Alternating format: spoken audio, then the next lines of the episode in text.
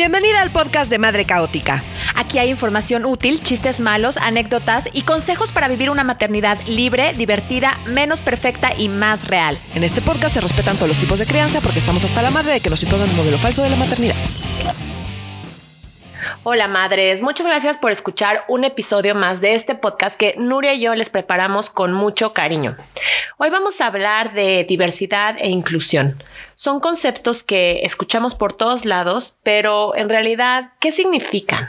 ¿Cómo es una escuela inclusiva? Y lo más importante, ¿cómo podemos impulsar una cultura de inclusión en nuestra familia? Entonces, quédense con nosotras y compartan este episodio, porque madres, este es un tema importante muy importante.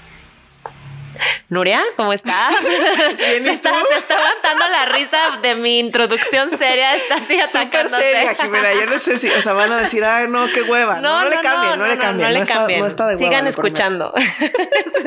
Hubieran visto su cara, madres. No, qué gusto, qué gusto saludarlas.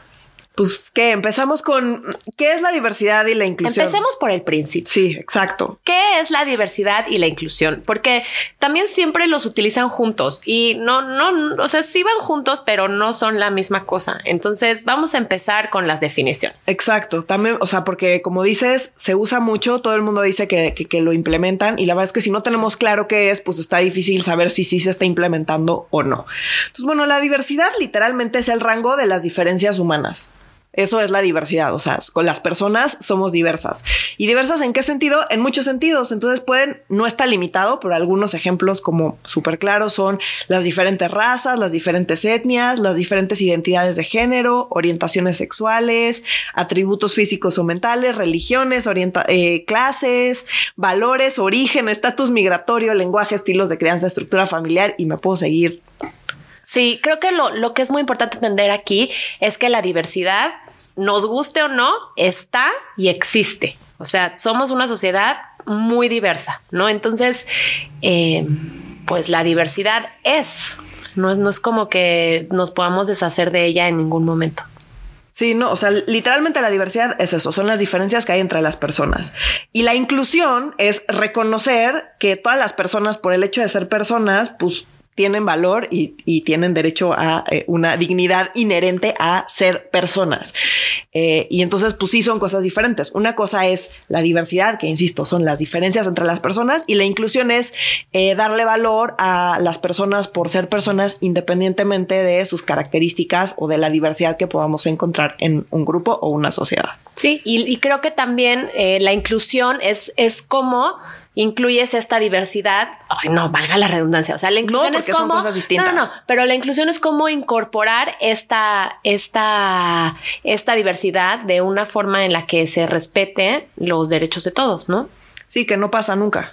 Exacto, no, pasa nunca, eh, pero, pero tiene que ver otra vez como con la igualdad de oportunidades, ¿no? O sea, una parte de la inclusión es poder garantizar que todos tengan igualdad de oportunidades dada la diversidad existente. Exacto, entonces que independientemente de tus características particulares, pues tengas un espacio en este mundo. Esto suena muy bonito, pero la verdad es que no pasa. En ninguna sociedad del mundo hay una completa inclusión y justo por eso es importante, porque necesitamos... Eh, empujar porque cada vez más personas, independientemente de sus características, tengan las mismas oportunidades o se acerquen más. Porque, insisto, si creemos que todas las personas por ser personas valemos lo mismo o tenemos las mismas oportunidades, pues estamos perdidas. Entonces, la primera parte es reconocer que no, que hay muchísimas desigualdades y que los privilegios de los que gozamos en esta sociedad o no gozamos en esta sociedad tienen que ver con nuestras características. Nos guste o no, no se trata de culpas o de, o sea, o de si está bien o está mal, ¿sabes? O sea, está mal que haya personas que gocen de menos privilegios que otras, pero eso es lo que sucede. Entonces tenemos que reconocer esa parte, entender que no es nuestra culpa o no nuestra culpa, no es un tema de culpas individuales, es un tema de que así funciona la sociedad y le damos más privilegios a unas personas por tener características que no decidimos. Eh, bueno, y hay una, o sea, para entender toda esta parte de diversidad e inclusión, hay una metáfora súper básica de una que se dedica a estos temas que se llama Berna Myers, que es muy básica, pero, pero creo que nos puede ayudar a entender el asunto. Es como diversidad estar en la fiesta, pero inclusión es que puedas participar activamente y bailar, ¿no? Y que incluso que te saquen a bailar. ¿Qué opinas, Nuria? Eh, No, me gusta la parte de inclusión. No sé si necesariamente estar en la fiesta, pues todas las personas en la fiesta son iguales, pues no necesariamente es diverso, ¿no? No, no, pero tomando en cuenta que la diversidad está. Sí. O sea, diversidad es estar en la fiesta. Inclusión es que puedas participar y que te saquen a bailar y que no te sientas tampoco diferente. Exacto. O que, te sientas diferente, pero que lo puedas, que puedas. Que independientemente de tus características y de que seas muy igual o muy diferente al resto de las personas, puedas participar en la sociedad. Exacto. En la fiesta. En la fiesta. Está. ok.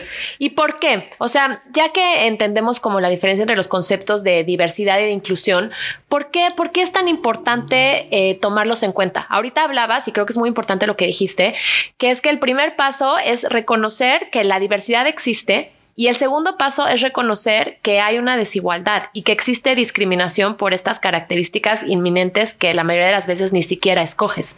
Entonces, ¿por qué es tan importante hablar de estos temas y, por qué es importante no tomarlos a la ligera? Pues bueno, la primera es porque al menos yo sí aspiro a, ayudar a construir una sociedad un poco menos horrible. ¿No? Como la que vivimos. Entonces, esa es la primera parte, pero creo que también hay muchas ventajas de ayudar a nuestras crías a entender la inclusión y la, o sea, que existe la diversidad y cómo em, abrazar esa diversidad, ¿no? Eh, entonces, la primera creo que es las, que las ayuda a entenderse mejor a sí mismas y a quienes las rodean. O sea, si entendemos que el mundo existe de manera diversa y que todas las personas somos diferentes, si ellas se descubren siendo distintas, pues ayuda como a que puedan entender que esas diferencias no las hacen mejores o peores, sino que pues existen y que son normales y también les ayuda a poder convivir con personas que son distintas a ellas y no estar esperando que todas las personas se tengan que ver iguales, sino entender las diferencias como algo algo natural y algo que de hecho puede ser positivo. Sí, y creo que esto que estás diciendo es como un proceso muy bonito porque, nuestros, nuestras hijas, nosotras mismas, podemos ser las diferentes. Y cuando digo diferente no lo digo como en una connotación negativa, sino lo digo porque sí hay este, estándares comunes, ¿no? O sea, hay algo que es lo que dicta que, que, no son las personas diferentes o los raros en esta sociedad. Y, y, es mucho más difícil la vida para los que van con esta contracultura o para, para las personas que son diferentes a, lo que marcan como los patrones de la normalidad. Entonces, creo que al, al hablar de estos temas con, con nuestras hijas, podemos también ayudarlas mucho en el proceso de reconocer sus propias diferencias y aceptarlas. Exacto, las suyas y las de otras personas. Entonces, otra de las, ya otra para terminar con las ventajas de, de, por qué es buena idea hablar y, tomarse estos temas en serio, es que también las ayuda a aprender mejor, porque cuando entienden que las personas somos distintas, pueden empezar a entender o a, por lo menos concebir que existen distintos puntos de vista. Y eso pues siempre te ayuda a entender mejor si aceptas y entiendes que hay diferentes perspectivas y diferentes puntos de vista, pues te ayuda uno a desarrollar empatía y dos a literalmente aprender mejor. Entonces, pues nada más por eso vale la pena. Sí, no, claro. Y, por ejemplo, a mí, o sea, hablando de experiencias personales, o sea, yo siempre fui diferente. Yo, yo siempre fui como como un poco rarita en, en, ciertas cosas, también como por mi entorno, por mis papás, por, por la educación que yo tuve.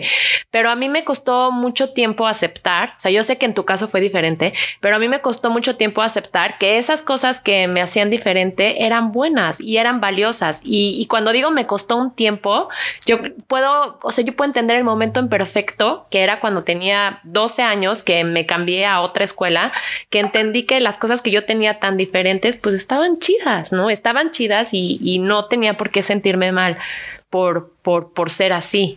¿No? Entonces, o sea, yo quiero saber ustedes, madres. Yo, yo sé que es difícil como definirse como anormal, no anormal, o rara o no rara, pero ojalá nos puedan comentar en las redes sociales cómo crecieron ustedes, o sea, si en algún momento de su vida se sintieron diferentes o no, y cómo lo han manejado o cómo lo manejaron.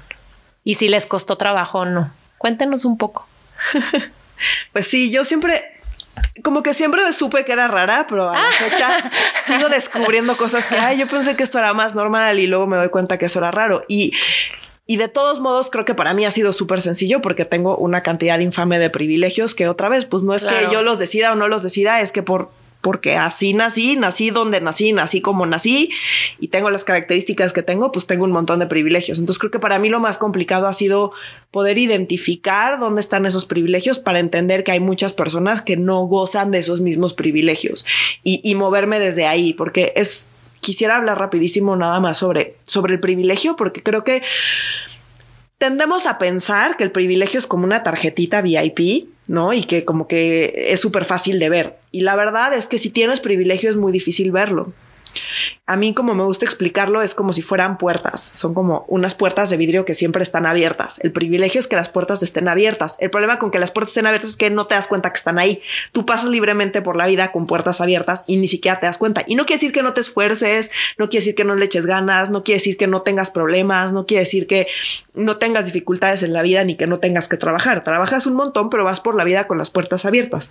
¿Cuándo te das cuenta de un privilegio? Cuando se te cierra la puerta en la cara mientras más privilegios tengas, menos puertas se te cierran en la cara. Entonces, realmente quien se da cuenta de los privilegios es quien no los tiene, porque se le cierran esas puertas en la cara. Entonces, si, si no se nos cierran las puertas en la cara, dependemos de que otras personas nos digan para poderlo entender.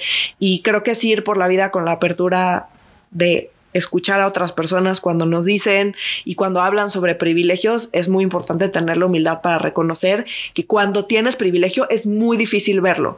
Y creo que pues eso es algo en lo que tenemos que trabajar muchísimo y que tenemos que enseñar a nuestras hijas que tienen privilegios y que es muy difícil verlos y estar como súper abiertas y súper sensibles a cuando alguien más les hace notar que tiene un privilegio, creerle a la otra persona, porque la otra, la persona que no tiene privilegio se va a dar cuenta mucho antes que tú de los privilegios que tenemos. Entonces, es un paréntesis rápido como para hablar de esta parte, porque es súper difícil verlo. Creemos que no, pero es súper, súper difícil verlo cuando los tienes. Cuando no los tienes es muy fácil. Si se te cierra la puerta en la cara, insisto, es súper fácil darte cuenta que se te azotó una puerta en la cara.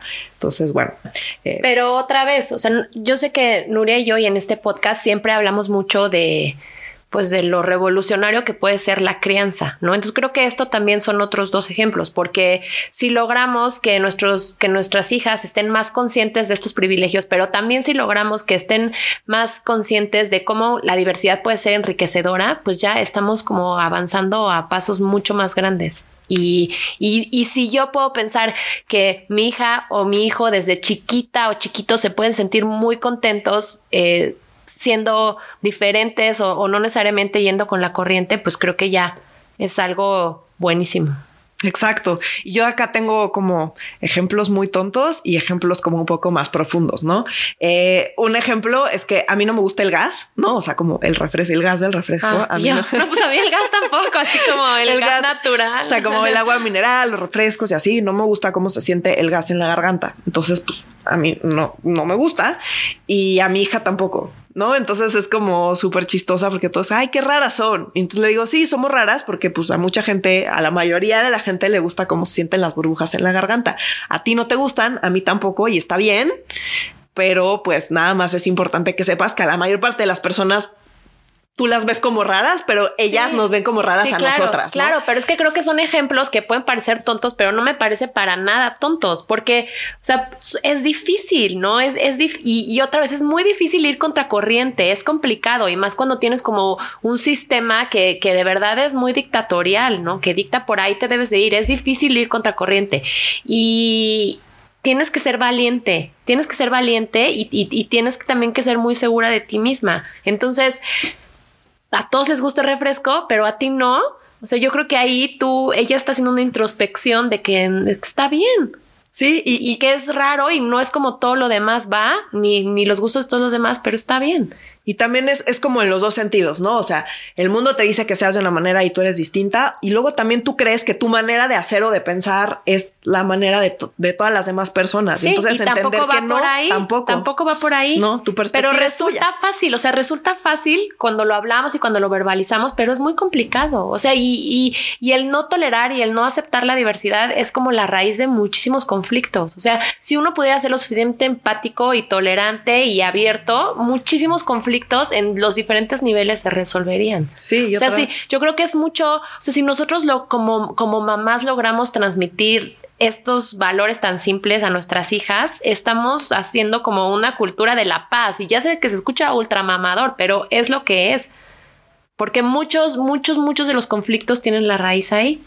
Y también el darte cuenta de de lo que está pasando a tu alrededor y reconocerlo, ¿no? Entonces, otro ejemplo es que pues luego pasa que va mi hija y la gente, ya sabes, se desvive y le pasa su silla o le regala cosas en la calle, o sea, literal le regalan flores en la calle, súper raro, pero ya le ha pasado varias veces. Entonces, para mí es muy importante que ella entienda que no es que la gente no le debe flores, que nadie tiene por qué prestarle su silla, que, nadie, que no es obligación de nadie estarle haciendo favores y que se dé cuenta cuando le están haciendo un favor y que agradezca a cada uno de los favores que le hacen, porque yo no quiero que vaya por la vida sintiendo que ella merece que le regalen cosas y que ella merece que le cedan su lugar y que ella, mer ella no merece nada de eso así de la nada, sino es súper importante que entienda y que identifique cuando le están haciendo un favor y sobre todo que agradezca ese favor, ¿no? Que no sienta que ella pues va por la vida sintiéndose poseedora y merecedora de un montón de cosas que pues la verdad es que la gente no tiene la obligación de hacer todo eso y, es muy importante para mí que ella lo identifique y lo agradezca. Sí, de acuerdo.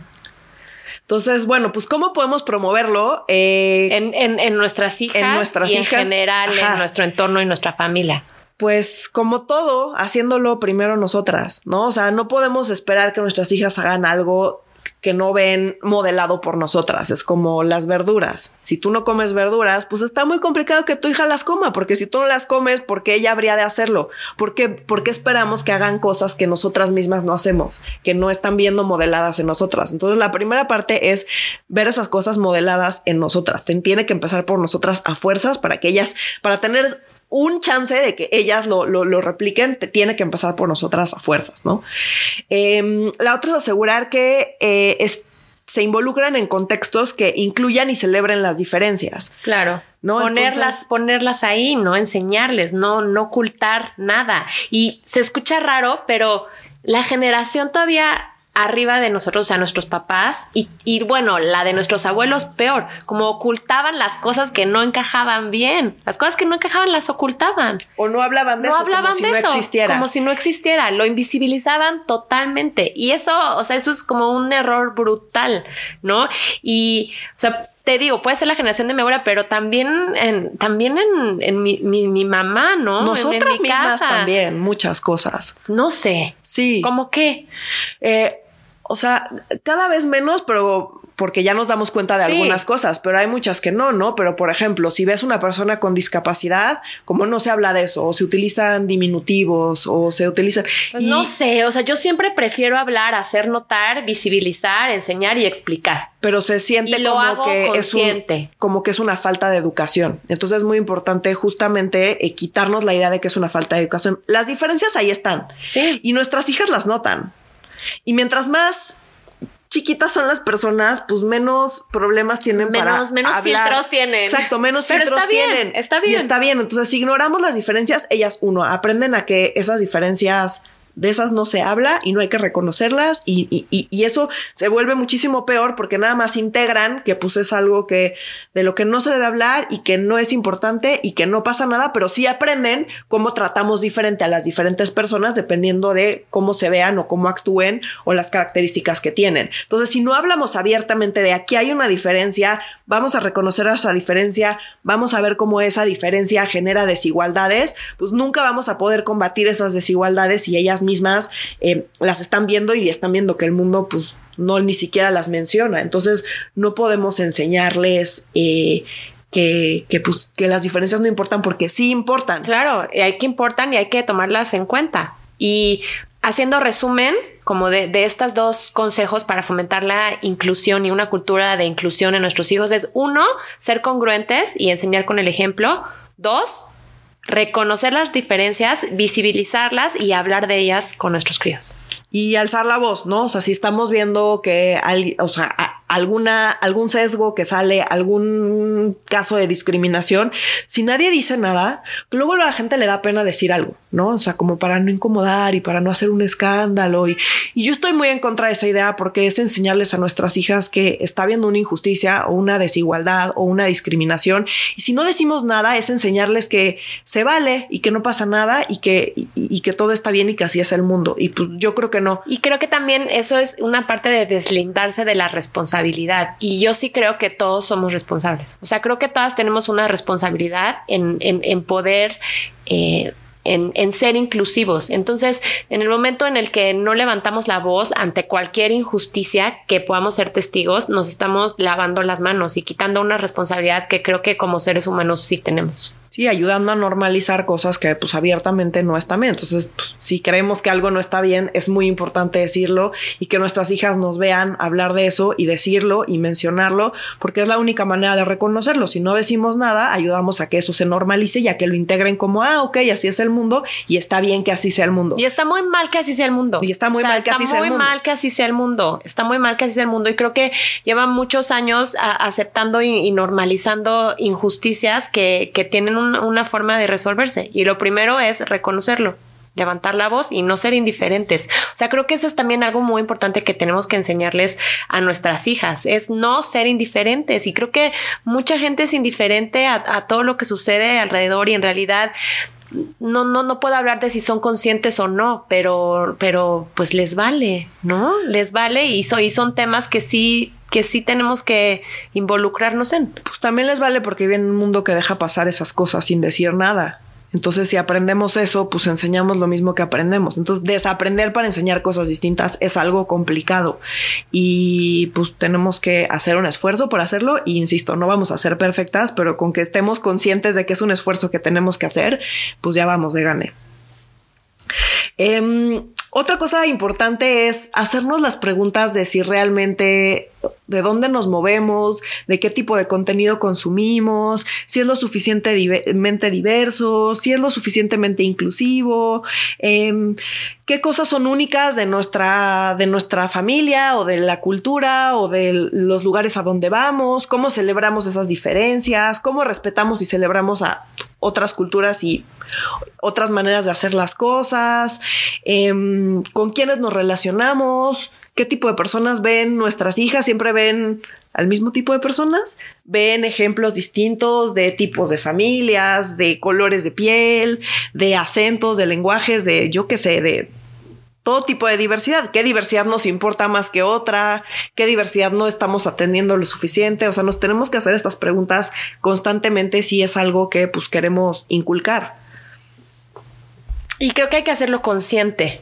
¿No? Sí, sí, sí, eso es lo complicado. Creo que hay que hacerlo, hay, hay, que hacerlo consciente. O sea, por ejemplo, yo en mi caso sí, sí soy muy consciente eh, y lo hago a las experiencias o a las circunstancias o a las personas a las que quiero que mis hijos estén expuestos y que vivan. Y, y, y para mí eso es muy importante. Pero, o sea, también tengo amigas que no.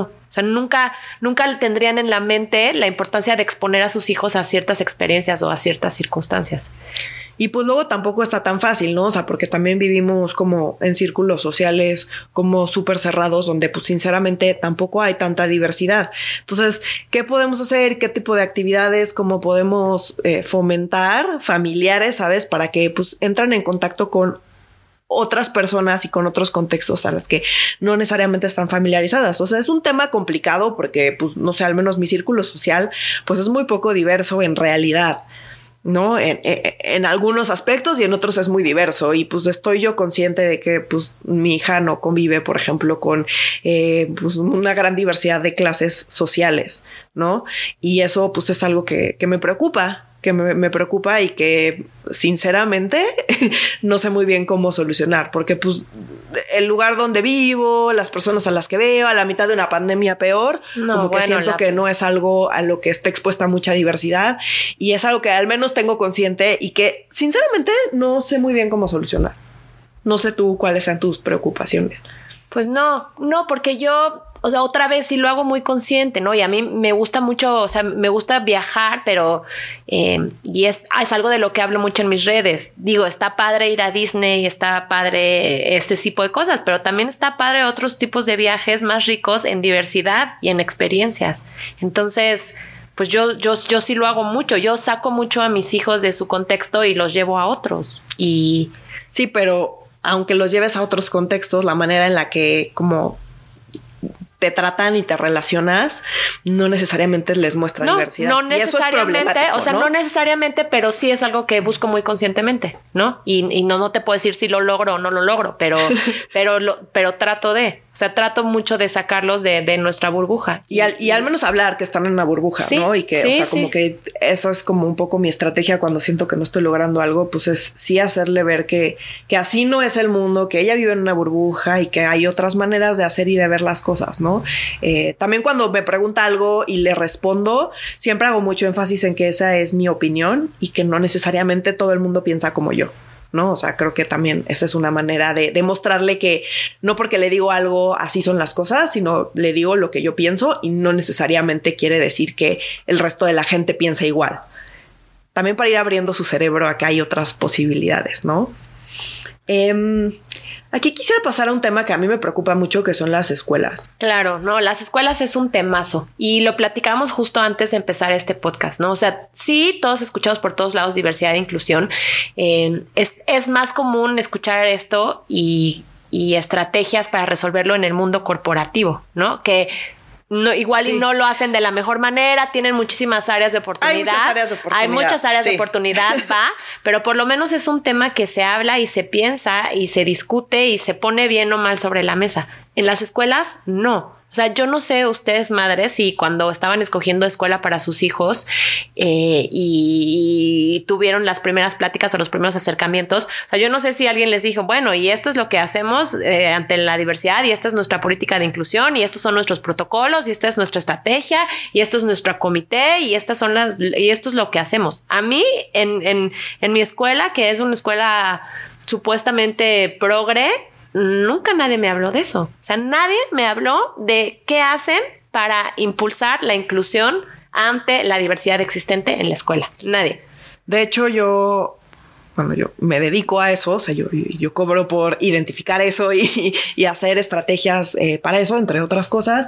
Y yo sí pregunté explícitamente en la, en la escuela de mi hija eh, cuáles eran sus políticas de diversidad y de, y, de inclusión, más bien, cuáles eran sus políticas de inclusión y de perspectiva de género y demás.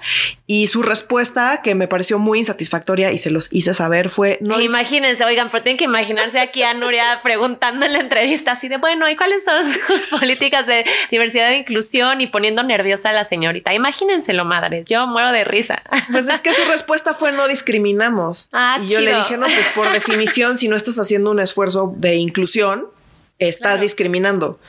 Y esto porque es así, porque el mundo en el que vivimos discrimina. A las personas con la piel más oscura les va peor que a las personas con la piel más clara, independientemente de cualquier otra cosa. A las mujeres les va a las mujeres nos va peor que a los hombres y así la diversidad sexual, lo mismo. Entonces, si en el mundo ya existen esas desigualdades y el mundo trata peor a ciertas personas por ciertas características, si tú no haces activamente algo para fomentar que haya una cancha pareja, estás discriminando si dejas que el mundo siga como va, porque el mundo como va está repleto de desigualdades. No, claro, no es inclusivo. Se, y se tiene que hacer algo activamente. O sea, se tiene que hacer algo activamente porque si no va a estar igual de desigual e injusto como siempre ha estado. Y las escuelas, o sea, en las escuelas se reproduce la diversidad existente, pero no solo se reproduce la diversidad existente, también se reproducen los, se reproducen las actitudes y los patrones la negativos alrededor, alrededor de, de esta diversidad.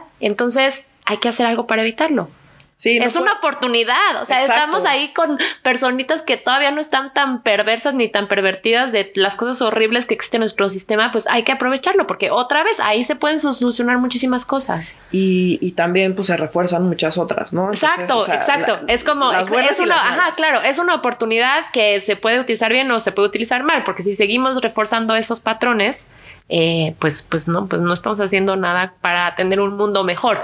Y, y madres nosotras tenemos que levantar la voz. O sea, en su escuela también díganos, o sea, en su escuela hablan de eso, hay protocolos, hay estrategias, están haciendo algo activamente para crear ambientes y una cultura más inclusiva o no. O sea, piénsenlo, analícenlo y si no lo están haciendo, impúlsenlo, o sea, hablen.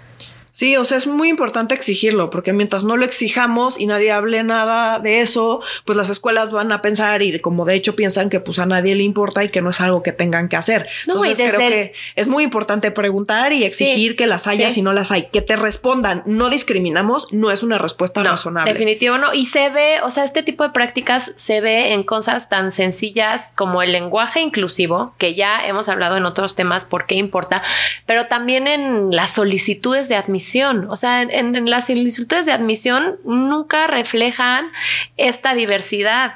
están asumiendo que todas son familias tradicionales de hombre y mujer que están casados y tienen a sus hijos, pero nunca hablan este, de, dos mujeres, de dos hombres, de, de padres separados, o sea, no hablan de eso. Sí, o incluso de mamás solteras o de papás solteros, no, no hablan. De hecho, eh, justo pues tengo varios ejemplos al respecto, porque el mejor amigo de mi hija tiene dos mamás. Y pues para ella es algo súper normal y a mí me preocupa que cuando se cambie de escuela, pues como que no lo vea como algo súper normal como lo ve ahora, ¿no? Digo, ya lo ve normal, entonces, pero va a ser un shock para ella y a mí eso es algo que me preocupa. Em, en general, como dices, o sea, las solicitudes de admisión asumen que hay un papá, como que en la escuela ha habido temas de el día del padre, ¿no? Y qué se hace el día del padre. Entonces, como que les llegó por su hijo con una tarjetita de felicidades papá y pues ellas sí hablaron así de, oye, pues, o sea, como que esto está, es completamente inadecuado y nada más estás confundiendo a mi hijo entonces, bueno, por ejemplo, ahí la escuela ya decidió cambiar la política y ya va a haber Día de la Familia y ya no va a haber Día de la Madre y Día del Padre, que es una cosa como súper tonta y que puede parecer súper súper tonta y no importante, pero justo no es importante porque como nosotras vivimos en familias tradicionales, vamos por el mundo sintiendo que es normal, pero una familia que no es tradicional, pues empieza a enfrentar con un montón de retos y de problemas y de sentirse abiertamente eh, excluida, que pues es algo que tenemos que, eh, que atender. Y la manera de atenderlo es justamente acercándonos con las personas que son diversas y preguntando cómo lo viven y, y, y, sí ayudándoles a abrir espacios para que no se sientan excluidas. Y Entonces hay un montón que no nos damos cuenta porque vivimos en una familia tradicional. Exacto, pero otra vez, o sea, yo sí soy de la idea de que, de que ellas somos todos. O sea, nosotros tenemos que partir que, que nosotros podríamos ser los diversos y tenemos que asegurarnos que si eso sucede, las circunstancias eh, no nos discriminan. Sí, exacto. Y a mí un concepto que me gusta de ciencia política, porque eh, como saben, ah, somos politólogas. somos politólogas. Entonces hay un concepto que es el velo de la ignorancia, ¿no? Sí, de, de Rawls. Ajá. No, no, me gusta dar autores porque no se trata de eso, pero el punto, o sea, el concepto... Es que, es que Rawls tiene como teorías muy interesantes respecto a la justicia. El concepto es, es interesante porque dice que tú tienes que eh, crear las políticas, o sea, pensando en que tienes un velo de la ignorancia, donde no sabes quién eres. Entonces puede y ser. No sabes cómo te va a ir porque no sabes quién eres. Entonces tú no sabes cómo te ves, qué clase, de qué color es tu piel, si eres hombre o mujer, em, cuánto dinero tienes, no sabes absolutamente nada. Y a partir de ahí tienes que pensar en, regular y hacer políticas que le apliquen a cualquier persona. Entonces, si tienes las peores características del universo, esas políticas también te tienen que jalar a ti. Y cuando digo las peores características es no según yo, sino según la sociedad. Entonces, una persona indígena de piel oscura que no habla español en este país, pues le, le pasa muchísimo peor y tiene muchísimas más restricciones que una que un hombre güero rico. Exacto. Y si tú, o sea, el velo de la ignorancia dice que si tú no estás seguro de qué lado vas a estar, entonces siempre vas a procurar lo mejor para todos es decir, para quien tiene menos privilegios. Porque no sabes cómo te va a ir en la vida, o sea, no sabes de qué lado vas a estar, no sabes cómo eres y entonces siempre vas a buscar lo mejor para todo. Entonces, bueno, es un ejercicio, digamos, teórico, abstracto, conceptual. No, pero, es, eh, es maravilloso. Es una buena manera de entender que pues no a todas las personas nos va igual y es también una manera de usar nuestro privilegio, es pues tenemos mucha más capacidad para hablar de estas cosas y para ayudar a abrir espacios para todas las personas que no gozan del mismo privilegio que nosotras. No podemos quitarnos el privilegio que tenemos, pero sí podemos eh, utilizarlo para pues, abrir espacios sin llegar por el mundo diciendo, ah, yo acá soy la salvadora. No, es como, pues abro este espacio y que las personas que necesitan ese espacio, pues lo llenen, lo utilicen y hagan lo que necesiten hacer para estar mejor en este mundo. No hay nadie mejor que esas personas para saber qué es lo que necesitan. Tampoco podemos asumir que nosotras tenemos la suerte solución, pero pues sí tenemos una voz, que hay voces que se escuchan más que otras en este mundo y pues hay que procurar que en la medida de nuestras posibilidades, pues usar esa voz para que haya más diversidad y que la gente lo pase mejor en este mundo aunque no tenga el mismo privilegio que nosotras, ¿no? Sí, exactamente. Y, pero creo que sí es muy importante, o sea, sí es muy importante tener consciente que, que, o sea, estar muy conscientes que existe, que existe, reconocerlo y poder transmitir eso a, a nuestras hijas e hijos. Sí. Y insisto, entender que es súper difícil verlo. Cuando tienes privilegio es muy difícil verlo. Entonces, tener la humildad de que si alguien te dice, ay, tienes este privilegio, no decir, ay, no, no es cierto, porque yo sí trabajo y tú, que... no, es como callarnos y escucharlo y, y, reflexionar al respecto. O sea, como nada más. No, no decir, no actuar a la defensiva cuando estamos hablando de privilegio, porque es muy difícil verlo. Sí. Y enseñarlos a nuestras hijas de lo vas a tener, no lo vas a ver, y cuando alguien te lo diga, ten la humildad de callarte y reflexionar. Sí, estoy de acuerdo. Y también enseñarles que así como hay otras personas diferentes, también ellas pueden ser diferentes y está increíble. Exacto, ¿no? y justo por eso pues hay que abrir espacios para abrazar las diferencias. Y ustedes, madres, ustedes, o sea, yo voy a hacer una encuesta en las en historias, así que estén pendientes de las redes, pero o sea, es un tema que ustedes se han puesto a pensar al respecto, se han reflexionado respecto a la inclusión y cómo aplicarla en su vida. O sea, yo, bueno, ya veremos, pero yo creo que no muchas personas estamos tan conscientes y, y, creo que es importante estarlo. No, y pues se refleja en las escuelas. Sí, se refleja en las escuelas. Pero hay que estarlo y hay que exigir que, que se dé, porque pues todo está bien hasta que las discriminadas ¿Eres somos tú? nosotras. Somos nosotras, claro, exacto. Y ahí es donde ya no, no nos gusta. Entonces pero, hay que asegurarnos de que por si nosotras somos las diversas, diferentes, descarriadas, este, tengamos una sociedad que nos acoja. Exacto, independientemente de nuestras características. Así es, así es, madres. Pues qué gusto, muchas gracias por escuchar. Eh, seguimos en contacto. Todas nuestras redes son arroba madre caótica y díganos de qué tema les gustaría hablar. Este, nosotras felices siempre de estar interactuando con todas ustedes. Hacemos este podcast con mucho cariño. Pues nos escuchamos en el próximo episodio. Adiós, madres. Adiós.